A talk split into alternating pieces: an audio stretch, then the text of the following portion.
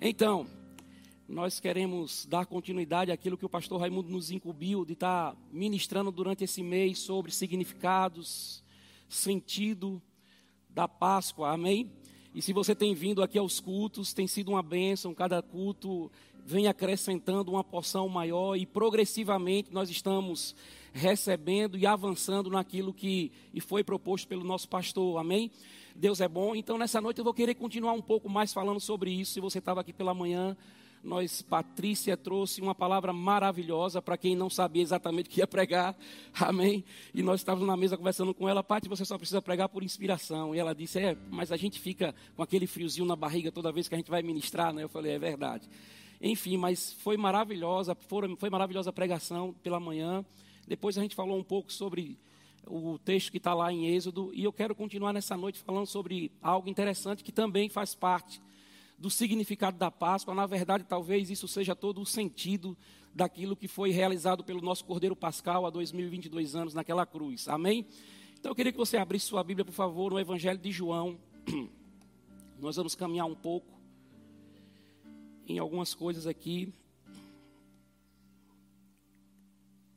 Deus é bom. No Evangelho de João, eu ia pedir para minha esposa ficar de pé aí, de manhã ela foi apresentada. Vou apresentá-la agora.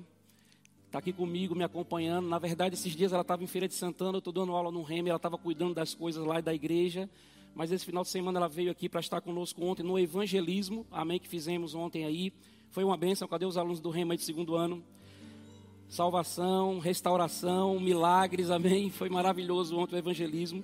E ela está aqui desde ontem, está nos acompanhando e vai ficar até amanhã e vai comigo depois da última aula. Ela é bela a si mesmo, não é ilusão de ótica, amém? Depois, se você quiser ter certeza, você pode ir lá tocar assim. Não, não é um holograma, ela é, ela é assim mesmo. Amém? Deus é bom. Você, você chegou aí em João capítulo 19. Vamos lá. Para o versículo 30 de João 19. Quando Jesus recebeu o vinagre, disse: Está consumado. E inclinando a cabeça, entregou o espírito. Eu quero falar sobre esse está consumado, isso que Jesus falou aqui. Eu quero falar sobre o que é que isso representa para a Páscoa. Eu quero falar sobre qual é o significado de, disso dentro daquele contexto de Páscoa. Essa palavra tetelestai, dita por Jesus, é a palavra grega para o está consumado que eu e você acabamos de ler. A palavra grega é a palavra tetelestai. O que é que isso significa para aquele tempo? O que é que isso significa para aquele contexto, para aquele povo, para aquela cultura? E deixa eu dizer para você o que está, é, eu e você conhecemos pelos dicionários dessa palavra tetelestai. A palavra tetelestai, ela significa o último ato que completa um processo que se iniciou. A palavra tetelestai, ela traz o sentido de o último ato para completar alguma coisa que foi iniciada. Então, quando Jesus disse naquela cruz, tetelestai, aquele era o último ato, e de fato você vê que de fato foi o último ato de Jesus. Tetelestai é o último ato, amém? O último ato, o que mais é tetelestai? Levar a termo, concluir, terminar, levar a termo, é a palavra tetelestai.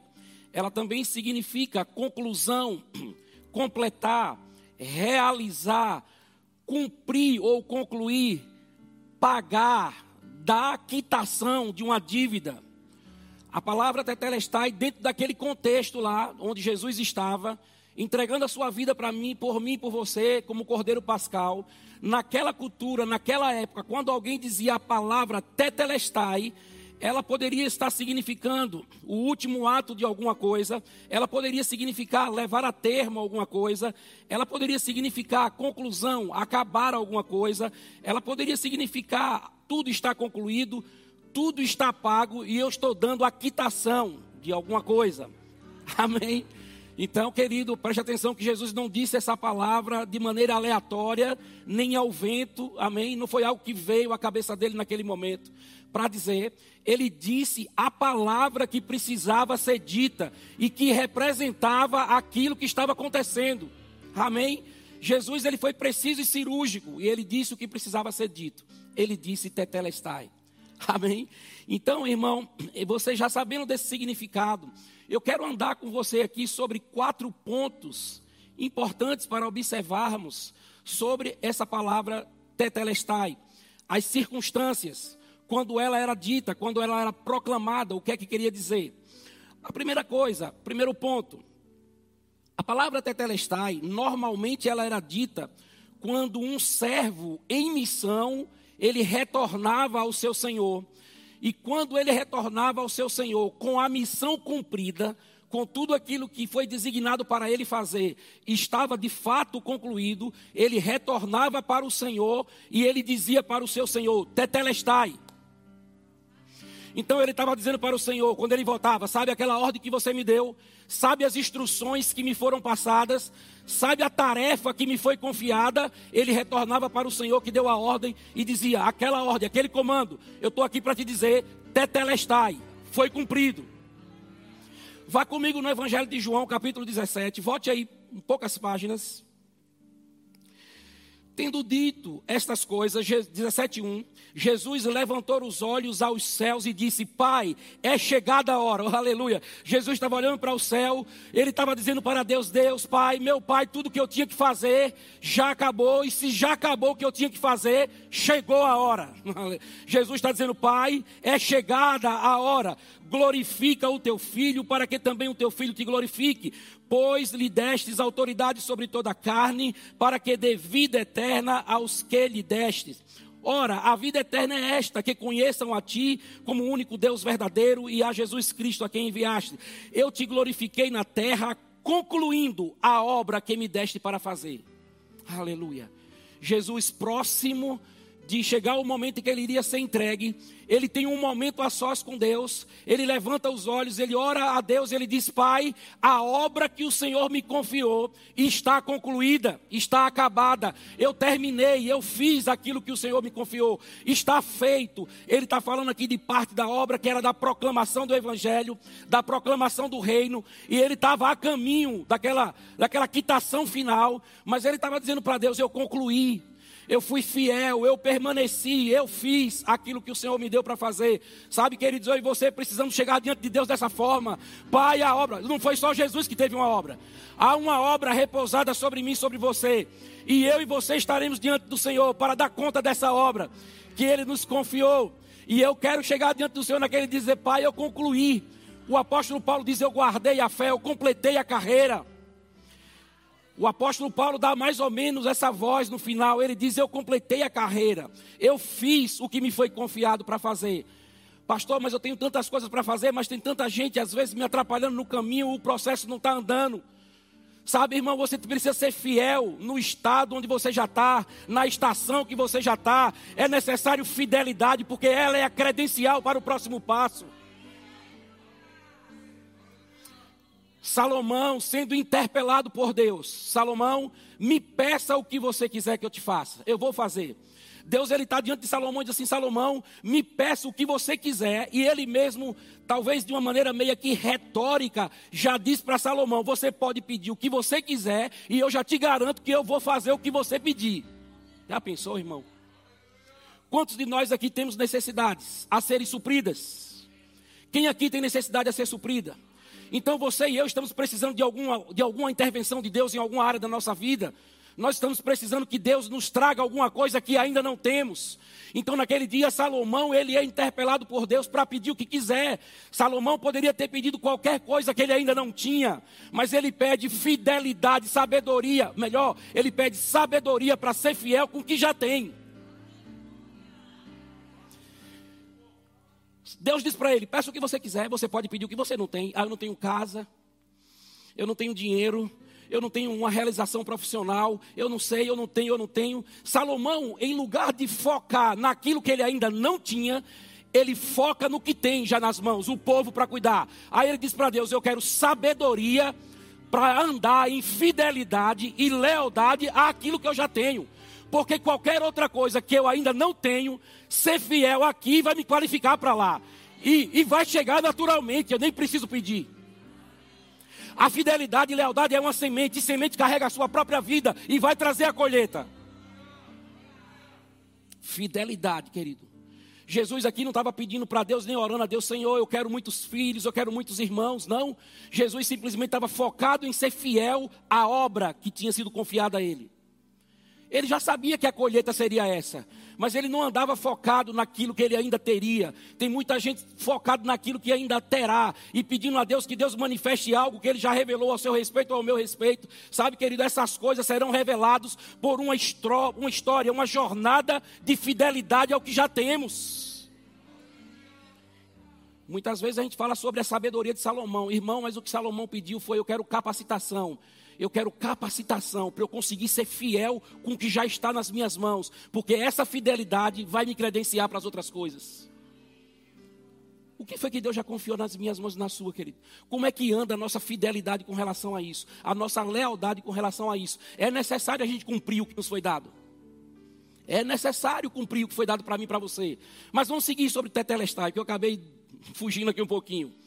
Eu quero falar sobre o que Jesus fez como Cordeiro Pascal e não aquilo que nós necessariamente podemos fazer como, como sombra ou melhor, como realização daquilo que ele fez.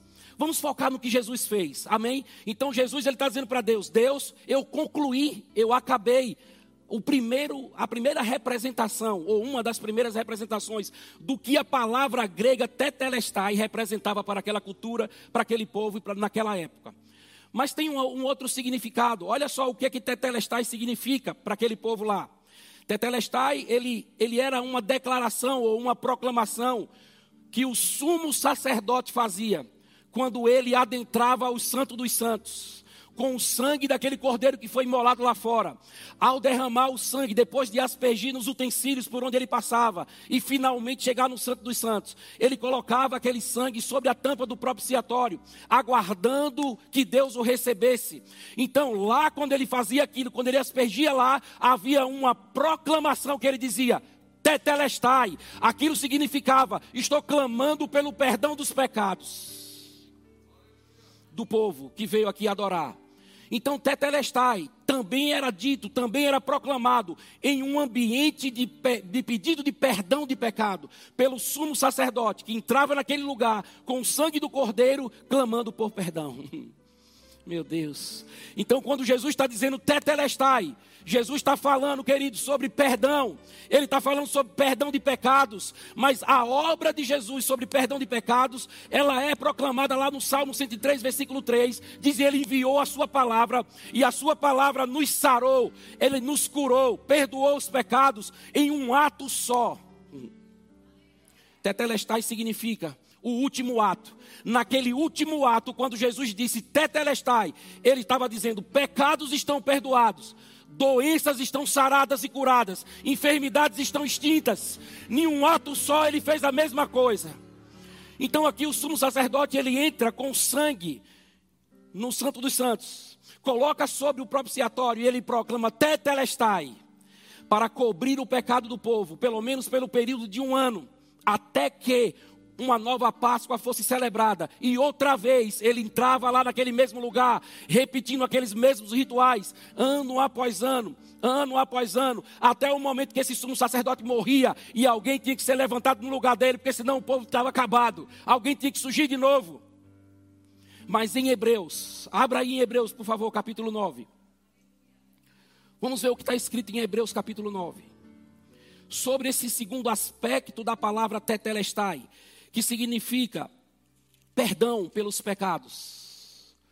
Em Hebreus, no capítulo 9, querido, versículo 11, está escrito assim: Cristo, porém, tendo vindo como sumo sacerdote dos bens já realizados, por meio de um maior e mais perfeito tabernáculo, não feito por mãos, por mãos humanas, em algumas versões, isto é, não desta criação, e não por meio de sangue de bodes ou de bezerros, mas pelo seu próprio sangue, entrou no Santo dos Santos de uma vez por todas, diga de uma vez por todas, não havendo mais necessidade de nenhum tipo de sacrifício, ele entra de uma vez por todas, não havendo mais necessidade de recordação de pecados, de uma vez por todas, ele entra no Santo dos Santos com o seu próprio sangue, e ele diz: Tetelestai. Eu não estou dizendo aqui, preste atenção, eu não estou dizendo aqui, irmão, que Jesus colocou o seu próprio sangue algum lugar, o sangue dele foi derramado na terra, o sangue dele foi vertido todo naquela cruz, os nossos pecados foram encravados ali, mas por meio da obra do sangue, ele chega no Santo dos Santos,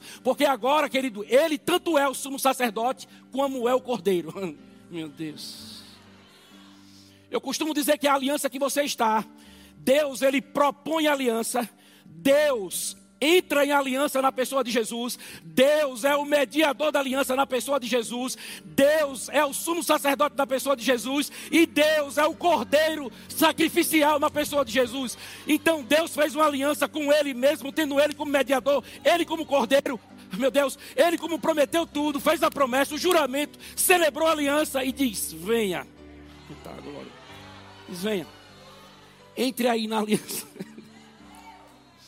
Você e eu, querido. Onde nós estávamos quando essa aliança foi celebrada? Onde nós estávamos? Assim como Abraão estava naquela tarde, ou no início daquela noite, quando a tocha e o fogareiro fumegante passeiam entre as partes daquele animal morto, celebrando a aliança, emitindo e proclamando os juramentos e as promessas. Estava Abraão fazendo o que? Você lembra? Profundo sono, dormindo, babando. Isso não foi por acaso quando Deus fez isso com Abraão. O que Deus queria era tirar Abraão, livrar Abraão dos juramentos das promessas que, sendo violadas, quebraria a aliança. E Deus diz: Abraão, vá dormir, porque aos meus amados eu dou enquanto dorme. Fica dormindo aí. Coisas grandes, irmão, coisas grandes que Deus tem para fazer na minha vida e na sua vida. Não precisa da nossa interferência, só precisa da nossa obediência. Aleluia. Eu e você só obedecemos só obedecemos, descansamos no Senhor, entramos no descanso e vamos descansar e deixamos Deus trabalhar. Mas depois que a gente acorda no outro dia, é para acordar e andar nessas verdades, andar naquilo que foi feito, honrar o que foi feito, porque um alto preço foi pago. Então Jesus agora, como sumo sacerdote, fazia no passado, está Jesus fazendo. Mas ele não está fazendo com sangue de quadrúpedes, ele está fazendo com o próprio sangue. Ele está dizendo, é o meu sangue, é a minha vida que eu derramei. E ele, como sumo sacerdote, como cordeiro, num pacote só, ele diz, tetelestai, perdão de pecados. Não precisa mais de sacrifícios. A não ser que o sacrifício que você tenha seja maior do que ele próprio. E ele diz: não precisa de sacrifício. Um sacrifício foi feito, e o texto está dizendo: ele entra no Santo dos Santos, de uma vez por todas e para sempre.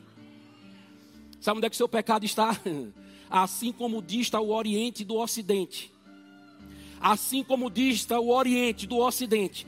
Assim estão, está você e os seus pecados.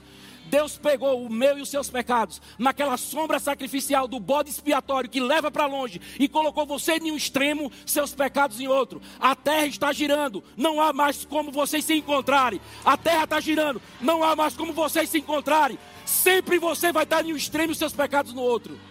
Sempre. Sempre. Meu Deus. Como diz Eduardo Cardoso, vai ser bom assim lá em casa. Não é isso que ele diz sobre Jesus? Vai ser bom assim lá em casa.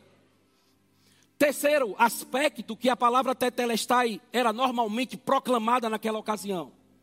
No mundo dos negócios, quando havia uma dívida, uma dívida, as pessoas estão com uma dívida com um banco, com alguém, com outra pessoa, Estou falando de banco naquela época, não dava para a gente imaginar Banco do Brasil, Banco Itaú lá, funcionando naquele contexto, mas havia dívida entre as pessoas, entre os povos. E quando existia uma dívida, querido, deixa eu dizer uma coisa, que aquela dívida era paga, aquela dívida ela recebia um selo sobre o registro dela. Toda dívida está registrada em algum lugar, tudo está devidamente registrado. E quando aquelas dívidas elas eram pagas, alguém vinha com um carimbo e batia o carimbo em cima da dívida. E lá no carimbo estava escrito Tetelestai. Significava a dívida ou esta dívida aí está totalmente quitada, não tem mais o que dever.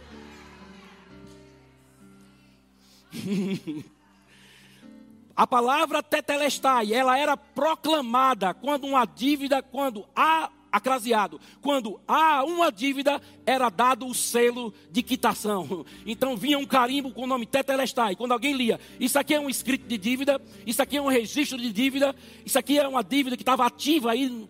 É, mas com esse carimbo ela já não existe mais. A dívida está totalmente quitada. Abra, abra a Bíblia, por favor, em Colossenses capítulo 2. Abra aí, Colossenses capítulo 2. Hum. Colossenses capítulo 2, versículo 13. Diz: E a vós outros que estáveis mortos em vossos pecados. Pecado já foi resolvido. Amém? Vós que estáveis mortos em vossos pecados, faz parte do passado. Diz assim: em vossos pecados e na incircuncisão da vossa carne, ele vos vivificou com ele, perdoando-nos todos os nossos delitos, todos os nossos pecados. E havendo. Olha, olha, olha para mim aqui rapidinho, vou, vou, desconectar você aí. Não devia fazer isso porque você vai desconcentrar. Olha o que eu fiz ó, com a página da Bíblia. Eu estava tentando passar ela para cima, igual como a gente faz aqui no é, passando, passando os pecados e as dívidas para trás. Vou voltar para o texto em nome de Jesus. E vós outros que estáveis mortos nos vossos pecados e na circuncisão da vossa carne, quando ele está falando, querido, mortos no pecado e na incircuncisão da carne, ele está associando aqui. Existe uma aliança da lei que fala que a circuncisão na carne, ela não vai, ela, quando ela está operando, Deus não leva em consideração o pecado para a morte. Então você estava numa bucha total, porque Paulo está escrevendo aqui para a igreja. Ele está dizendo: primeiro, você não era circuncidado porque você não fazia parte da comunidade de Israel e nunca fez. Alguém aqui é israelense? Não, israelense não minto. Alguém aqui é hebreu? De origem puro hebreu, porque hoje existem pessoas que nasceram em Israel, moram em Israel, mas não é judeu e nem hebreu. Ele é israelense. Então nós podemos ter cuidado com isso, porque israelense é quem nasce em Israel. Judeu é quem vem da linhagem abraâmica, o povo hebreu. Amém? São coisas distintas. Então o texto lá diz assim: Vós que estavas no mundo aí separados da comunidade de Israel, ou seja, não tinha nada previsto para você, separados da comunidade de Israel, alheio às alianças, ou seja, não está debaixo de proteção de aliança nenhuma, sem Deus no mundo. Aí ele diz assim: Mas agora vocês foram aproximados pelo sangue do Cordeiro. Falando da igreja, falando de mim e de você. Então ele está dizendo: Olha, você que estava morto nos vossos delitos, vós que estavais mortos em vossos delitos e pecados. É, e na incircuncisão da vossa carne, porque aqui o texto está deixando claro que mesmo quem tinha circuncisão também tinha pecado, porque todos pecaram. Todos pecaram. Não era a circuncisão que apagava os pecados. A circuncisão, ela trazia o selo de uma aliança. De uma aliança para um povo específico. Então ele está dizendo: na incircuncisão da vossa carne, ele, nesse momento, nesse momento que é o pior momento da nossa história, estávamos mortos, ele nos trouxe vida. Irmão, no pior momento da sua história, quando você estava no pior estado da sua história, Deus resolveu dar vida para você e para mim. Agora, o que é que ele não está disposto a fazer hoje, olhando para mim, para você e nos vendo vivos? Se ele estava disposto a produzir algo tão glorioso no estado que nós estávamos, imagine agora que ele olha para você e vê o sangue de Jesus sobre a sua vida, vê o selo de uma aliança, vê uma circuncisão no seu espírito, que é do coração. Pense aí no que ele está disposto a fazer por você. Aí ele diz, versículo 14: havendo riscado o escrito de dívida que havia contra nós e nas suas ordenanças, o qual nos era contrário, é, tirou do meio de nós, encravando na cruz. Ele cancelou o escrito da dívida. E quando foi que Jesus fez isso? Quando ele disse: Tetelestai. A dívida que havia já não existe mais. Agora, irmão, deixa eu dizer uma coisa para você: o processo que levou Jesus para aquela cruz para morrer por mim e por você, ele não é um processo arquivado. O processo que nos trouxe justiça, ele não é um processo arquivado, engavetado. Esse processo, ele correu, ele foi tramitado, ele foi julgado, ele foi sentenciado e a sentença foi cumprida.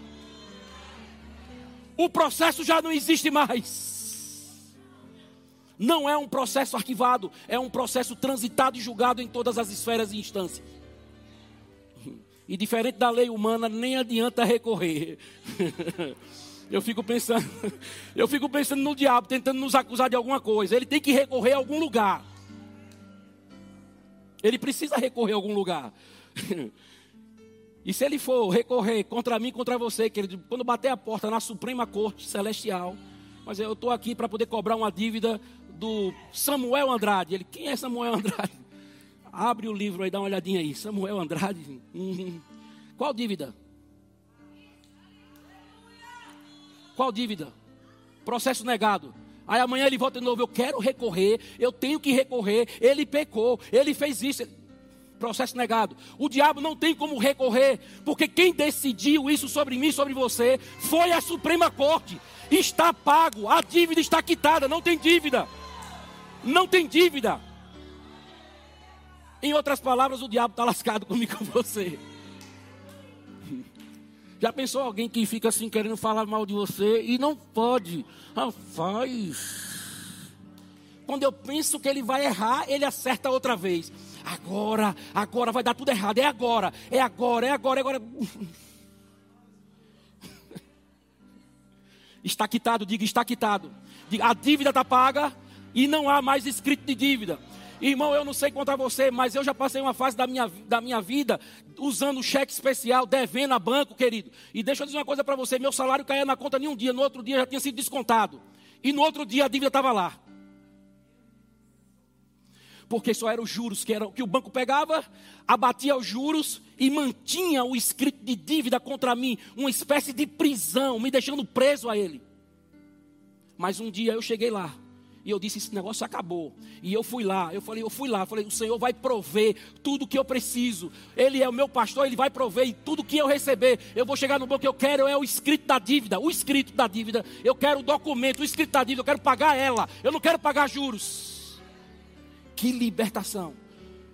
Ele cancelou Jesus, irmão, aquele tetelestai foi muito mais do que uma mentira contada, aquele tetelestai foi muito mais do que apenas algo errado que eu e você fizemos, não, não se trata de pecados nominais, ele cancelou, ele rasgou o útero da dívida, o útero do pecado, ele esterilizou o útero do pecado contra mim, contra você, não tem mais como o pecado gerar nada contra mim, contra você, está cancelado o escrito da dívida.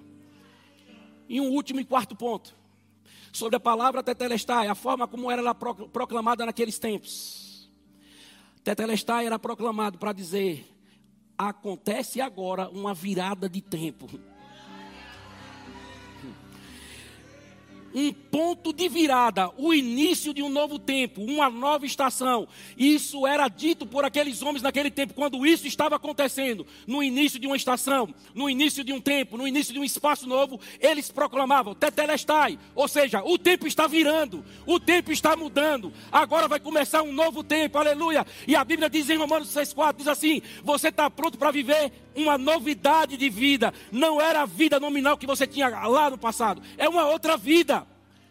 Uma virada de vida, uma virada de tempo é o significado da palavra tetelestai.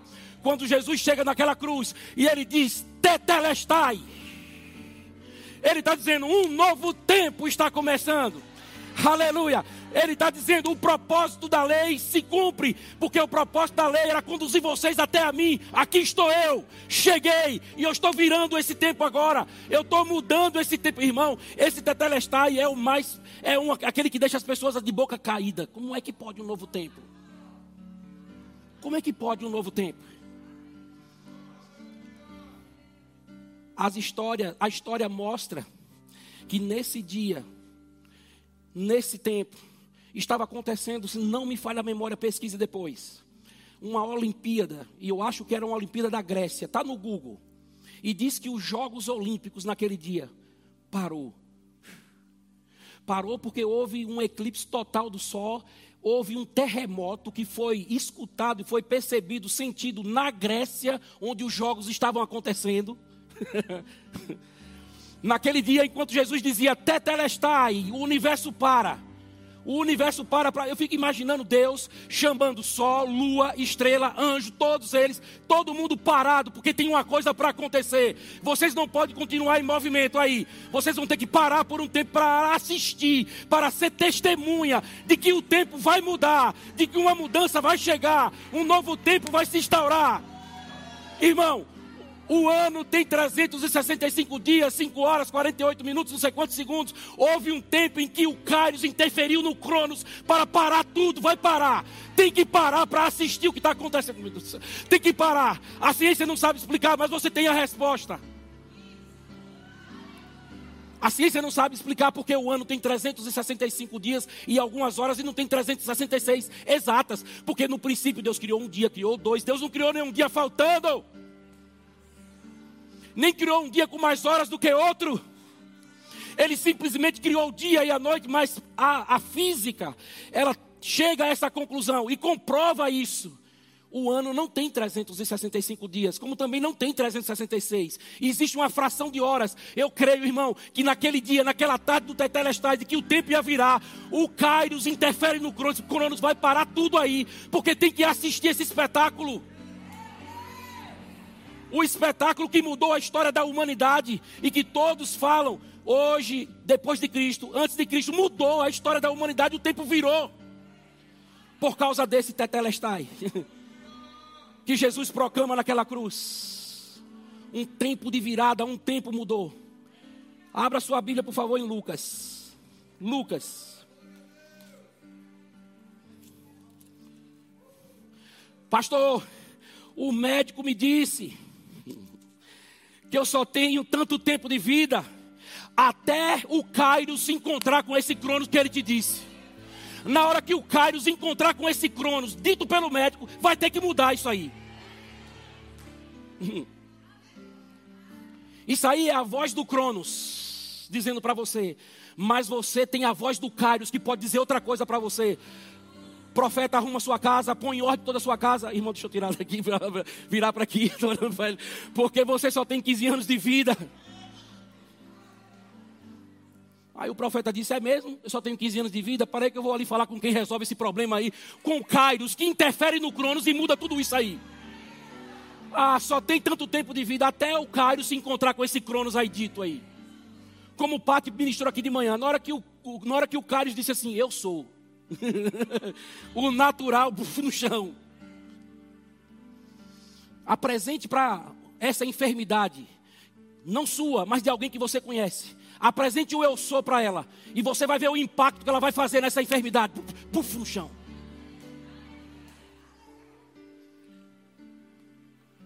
Essa tarde, enquanto eu estava meditando nesses versículos, de olhos fechados, olhando para o teto do quarto do pastor Samuel, veio um sono repetindo no, em mim. E eu, eu fechei os meus olhos. E eu tive uma visão, enquanto estava com meus olhos fechados de alguém passando por uma paralisia facial. Algum sintoma de paralisia facial em músculo, no músculo do rosto. Eu não consegui identificar exatamente, mas era alguém que me conhecia. E a única coisa que eu sei é que eu entrava nessa igreja eu estava entrando nessa igreja e eu sabia que era sobre esse culto, e eu sabia que eu ia ministrar. E alguém dizia, pastor, tem, é essa pessoa, e parecia ser um adolescente, e essa pessoa dizia para mim, mas eu sei quem é o Senhor, eu conheço o Senhor, pastor. E o rosto dele está paralisado por causa de um efeito de uma, é, é, como é que diz aquela enfermidade que paralisa aí, de uma, um derrame cerebral que não aconteceu, que não se desenrolou, mas se iniciou. Eu não sei se está aqui essa pessoa, mas se tiver, vai sair curado ou se você conhece quem é essa pessoa. Mas o Senhor falou comigo e eu tenho certeza que ele não errou. Lucas capítulo 4. Lucas capítulo 4, versículo 18. É dado para Jesus o livro do rolo e Jesus vai ler. E Jesus, ele diz assim: O Espírito do Senhor está sobre mim. Olha que coisa linda. O Espírito do Senhor está sobre mim, porque ele me ungiu para anunciar as boas novas ao pobre. Enviou-me para proclamar liberdade aos cativos, dar vista aos cegos, para libertar os oprimidos e anunciar o ano aceitável do Senhor. Fechando o livro, devolveu ao assistente e assentou-se. Os olhos de todos na sinagoga estavam direcionados para ele. Então começou a dizer-lhes: Hoje se cumpriu as escrituras que acabais de ouvir. Você sabe que essa profecia, ela está lá, ela foi declarada primeiro pelo profeta Isaías, no capítulo 61. E ela traz uma gama de acontecimentos progressivos. É uma profecia que ela vem se desenrolando. E ela não aconteceu toda ainda. Inclusive, quando Jesus estava na terra, ela não tinha acontecido toda. Mas Jesus, irmão, ele lê essa passagem e ele diz assim: O Senhor, o Espírito do Senhor está sobre mim Eu vou parafrasear aqui o que Jesus estava dizendo aqui, esse contexto aí. O Espírito do Senhor está sobre mim para, para realizar algumas obras. A obra é obra de evangelizar pobre. Amém? Jesus não está falando de dar esmola para pobre, ele está falando de evangelizar, levar para o pobre aquilo que muda a vida. Amém? Não é aquilo que coloca a pessoa mais ainda no estado que ela está. Amém? A não ser que a sua esmola seja de 2 milhões de dólares. E diga assim, rapaz, vai virar sua vida. E mesmo assim ainda pode ser um problema. Porque se não souber administrar, vai ser problema. Então Jesus está dizendo: Olha, o Espírito do Senhor, ele me ungiu, ele está sobre mim para evangelizar os pobres. Ele diz mais: também está sobre mim para dar vista aos cegos, sejam eles espirituais ou naturais seja aquele que você realmente tem que curar fisicamente, seja aquele que Felipe curou naquela carruagem, que tinha olho, enxergava, sabia ler e não entendia nada.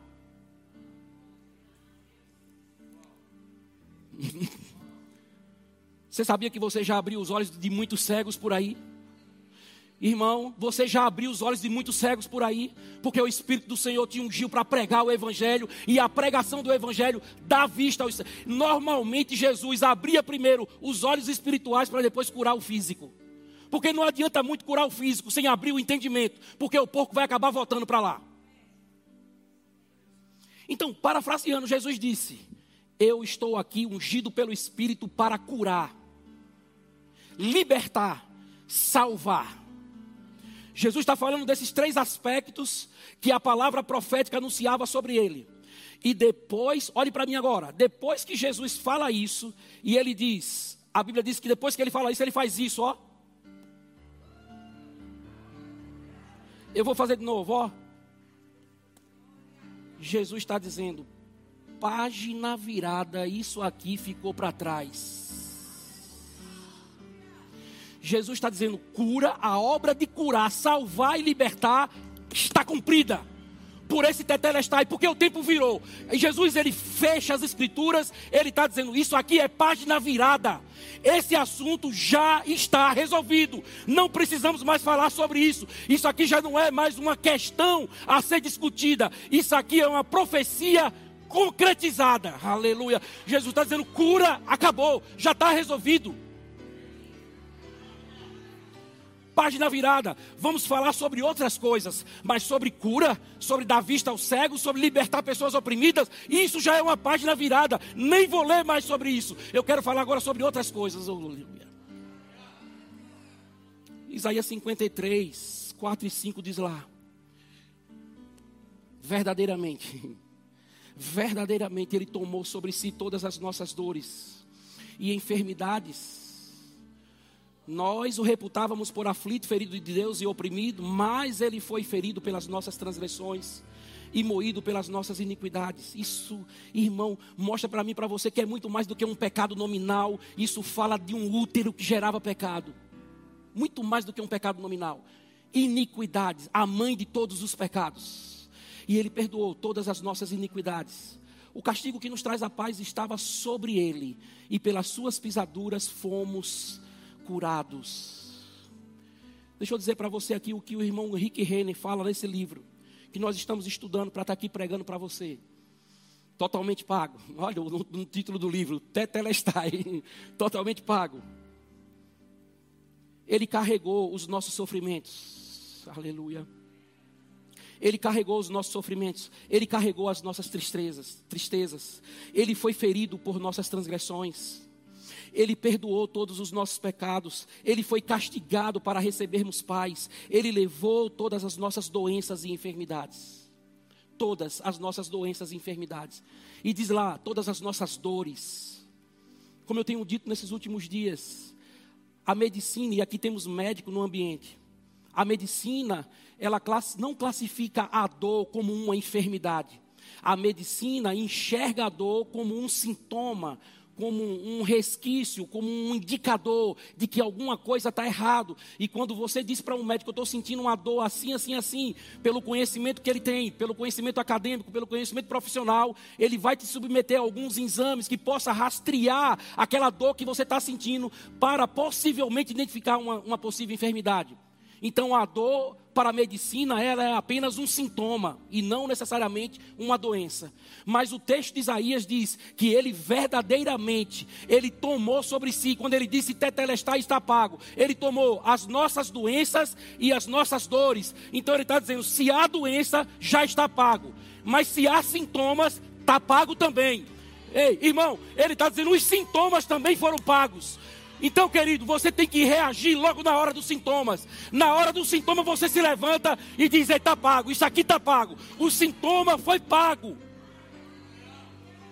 Não deixe evoluir. Freie logo no início. Freie logo no início. E diz lá: o que é que está pago? Ele pagou por tristeza? Sim, ele pagou por tristeza. Ele pagou por transgressões? Ele pagou por transgressões. Ele pagou por iniquidade? Sim, ele pagou por iniquidade. Ele pagou por paz. Ele pagou por paz. E o que é paz, querido, é muito mais do que simplesmente um estado de espírito. Paz, além de ser isso, paz também é ter autoridade sobre as circunstâncias, ainda que elas sejam adversas paz, aquilo que ele pagou por mim, por você, é você conseguir olhar para as circunstâncias e dizer: apesar dela, eu estou sobre ela, e é ela que vai ter que mudar, e não eu, porque eu estou firmado na verdade e não em fatos. O laudo médico, um exame médico, ele pode ser um fato, mas ele nunca será uma verdade. Um fato pode expressar uma verdade, sim, pode expressar uma verdade, mas uma verdade temporal uma verdade que pode ser abalada pela palavra. Tudo aquilo que não tem a palavra como fundamento pode ser abalada por ela. Tudo aquilo que não tem a palavra como um alicerce pode ser abalado por ele. E se uma enfermidade, querido, não encontra a palavra sustentando-a, eu posso usar a palavra para derrubá-la. Aleluia. Paz é isso, paz não é necessariamente a ausência de problemas, paz é ainda que hajam os problemas, você está em autoridade sobre eles. Governando e dominando sobre eles. E não é ele que vai te afetar, mas é você que vai afetá-lo. E cura. Como o Pati disse pela manhã, a palavra grega aiomai, que significa cura do corpo físico. Ao contrário daquilo que as pessoas falam de cura, isso é uma cura espiritual. Isso é um termo, como ela bem explicou, que a medicina emprestou às escrituras para expressar uma realidade que os médicos costumavam escrever em seus prontuários quando alguém tinha o seu corpo físico curado. Eles colocavam lá, aiomai, a palavra dita por Jesus, a palavra dita pelos apóstolos, a palavra dita por Lucas quando escreveu Atos. A palavra está dizendo aiomai, significa eles estão curados fisicamente. Escrito por Lucas, um médico. Amém? A gente pode colocar aquilo ali eu queria que você ficasse de pé, a equipe de música pode vir aqui a esse lugar. Diga, Tetelestai. Diga, está pago. Está pago, acabou. Diga, acabou, está consumado, está pago. O que está consumado, está pago? As dívidas, acabou. Elas foram quitadas.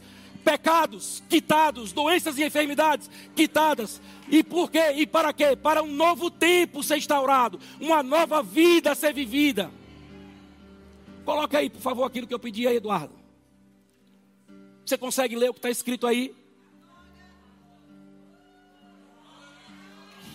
Você consegue ler o que está escrito aí? Isso aí é o um modelo de um laudo médico. Vamos ler o que está escrito aí? Lá em cima está assim: nome, ah, endereço, assentado à direita de Deus nas regiões celestiais. O laudo médico vem com o seu endereço. Esse é o seu endereço. Esse é o meu endereço, é o nosso endereço. Assentado à direita de Deus nas regiões celestiais, acima de todo principado e potestade, acima de todo nome que possa ser pronunciado. Como é o nome desse paciente? Meu nome é Marco Brito, eu sou esse paciente. Quem é esse paciente? Eu sou esse paciente. Meu nome está ali, Marco Brito. Quem é o médico que está atendendo esse paciente? Dá uma olhadinha aqui no carimbo do CREMEB dele. Dá uma olhadinha no carimbo do cremep dele lá. Quem é mais que está ali? Me dê aqui. Nome do paciente, Marco Brito. Como é o nome do paciente aí? Diga seu nome. Como é o nome do paciente aí? É o seu nome, está ali no laudo médico. Quem é o médico? Jesus Cristo. Qual é a data? Qual foi a data disso daí? Há 2022 anos atrás, esse laudo foi emitido para o paciente Marco Brito, que nem nascido ainda era. Qual é o convênio? Qual é o plano? É o SUS, Unimed. Qual é o convênio plano? SCS. Sabe qual é SCS? Sistema Celestial de Saúde. É o nome do plano. Sistema Celestial de Saúde. Dizendo o quê? O que é que o laudo está dizendo? Vamos ler. De acordo com Deuteronômio 28, 31, doenças e enfermidades são maldições da lei, mas de acordo a Gálatas 3,13, Cristo me redimiu da maldição da lei, logo Cristo me redimiu de doenças e enfermidades. Resultado do laudo, Tetelestai, assinado o médico dos médicos, Jesus de Nazaré. Aleluia, aleluia. Você pode celebrar, querido. Você pode celebrar sua cura. Tá tudo pago. Tá tudo pago. Tá tudo pago. Oh glória. Pode celebrar. tá pago. Bem baixinho. Tá aqui a pessoa que Deus me levou um espírito para enxergar. Eu não reconheço paralisia facial. Eu não vou orar por nenhuma enfermidade, querido. Eu só quero falar sobre isso. Paralisia facial. Tem alguém aqui, ou você conhece alguém que está passando por isso? Você pode representar essa pessoa. Amém? Recentemente, lá na porta da nossa igreja, fazendo uma ação de evangelismo, pegamos um casal da igreja católica que estava com uma irmã para ser entubada, com um câncer espalhado no corpo. E nós abordamos aquele casal para evangelizar. E eles falaram: o senhor pode orar por minha irmã? Eu disse: posso. Entramos, entramos no gabinete, oramos. E há poucos dias atrás, esse irmão passou lá, na porta da igreja. E ele disse: Pastor, senhor lembra daquela mulher? Eu falei: Meu Deus, vai dar que notícia. Estava entubada, para ser entubada, a verdade. Ele disse: Pastor, ela está em casa de alta. O câncer desapareceu. O câncer sumiu. E nós vamos trazê-la aqui na igreja para ela contar o testemunho. Um casal de católicos, irmãos, recebendo o laudo médico. Está aqui, paralisia facial, músculos do rosto paralisado, por conta do princípio de derrame. Não está aqui? Então é muito provável que o Espírito Santo me enganou. Amém? Não tem problema não. Eu estou brincando e você sabe que eu estou brincando. Mas eu vou ficar atento, porque essa situação vai se manifestar para mim em algum momento. E quando se manifestar, penso eu, pensava que tava, estaria aqui, ou que você saberia quem é essa pessoa. Mas glória a Deus. Se você também está aqui e você sabe quem é essa pessoa e por alguma razão você não quer vir à frente, não quer se expor, Pode me procurar depois, amém? Nós vamos orar do mesmo jeito, nós podemos enviar a palavra, e do mesmo jeito que a palavra foi enviada naquela tarde por mim e por aquele casal de católicos ao hospital de Feira de Santana, nós enviaremos também onde quer que essa pessoa esteja e ela será curada. Glória a Deus. Tem alguém que entrou aqui nesse lugar e você nunca entregou a sua vida para Jesus e você gostaria de fazer isso hoje? Gostaria de receber esse laudo médico aí para você, para o seu futuro? Lembra que a data dele é 2022 anos atrás, nem eu nem você éramos nascidos. Tem alguém que gostaria de confessar Jesus como Senhor e Salvador e dizer sim, Senhor, eu quero receber esse tetelestai para mim aí. Você está aqui nesse lugar, faz um sinal com sua mão que nós vamos orar por você. Tem alguém nessas condições? Eu vou orar por você se você estiver aqui. Tem alguém que entrou aqui e está afastado dos caminhos do Senhor e gostaria de se reconciliar com Ele? Tem alguém aqui nessas condições? Sinalzinho com a mão para que a gente possa orar? Não? Todos salvos? Todos salvos? Agora sente um pouco. Eu vou passar a palavra para o pastor Samuel, sente um pouco. Tem alguém que está com alguma enfermidade. Eu disse que não ia orar por você, mas tem alguém com alguma enfermidade, fique só de pé. Se tem alguém com alguma enfermidade aqui, fique só de pé. Tem pessoas de pé. Você está vendo aí pessoas de pé? Quem está sentado está dizendo não estou enfermo. Mas você que está aí do lado dessa pessoa que ficou de pé, Diga para ela: Eu declaro agora em nome de Jesus, o laudo médico de Jesus Cristo alcançando a sua vida. Receba, apenas receba. Receba, porque cura é igual a um pão. Jesus disse para aquela mulher cirofenícia, quando ela disse: Eu quero que a minha filha seja curada. Jesus disse: Não é bom lançar o pão para os cachorrinhos. Então Jesus, ele associa uma demanda de cura a pão. E pão para Jesus é todo dia tem que dar, pão nosso de cada dia. Então tem cura liberada hoje para você. Receba onde você está, em nome de Jesus Cristo, e saia desse lugar sarado e curado e liberto. Tetelestai, é o que eu digo para vocês, em nome de Jesus. Amém. Glória a Deus. Um beijo no coração de vocês. Que vocês possam continuar sendo abençoados com a prática da palavra. Em nome de Jesus.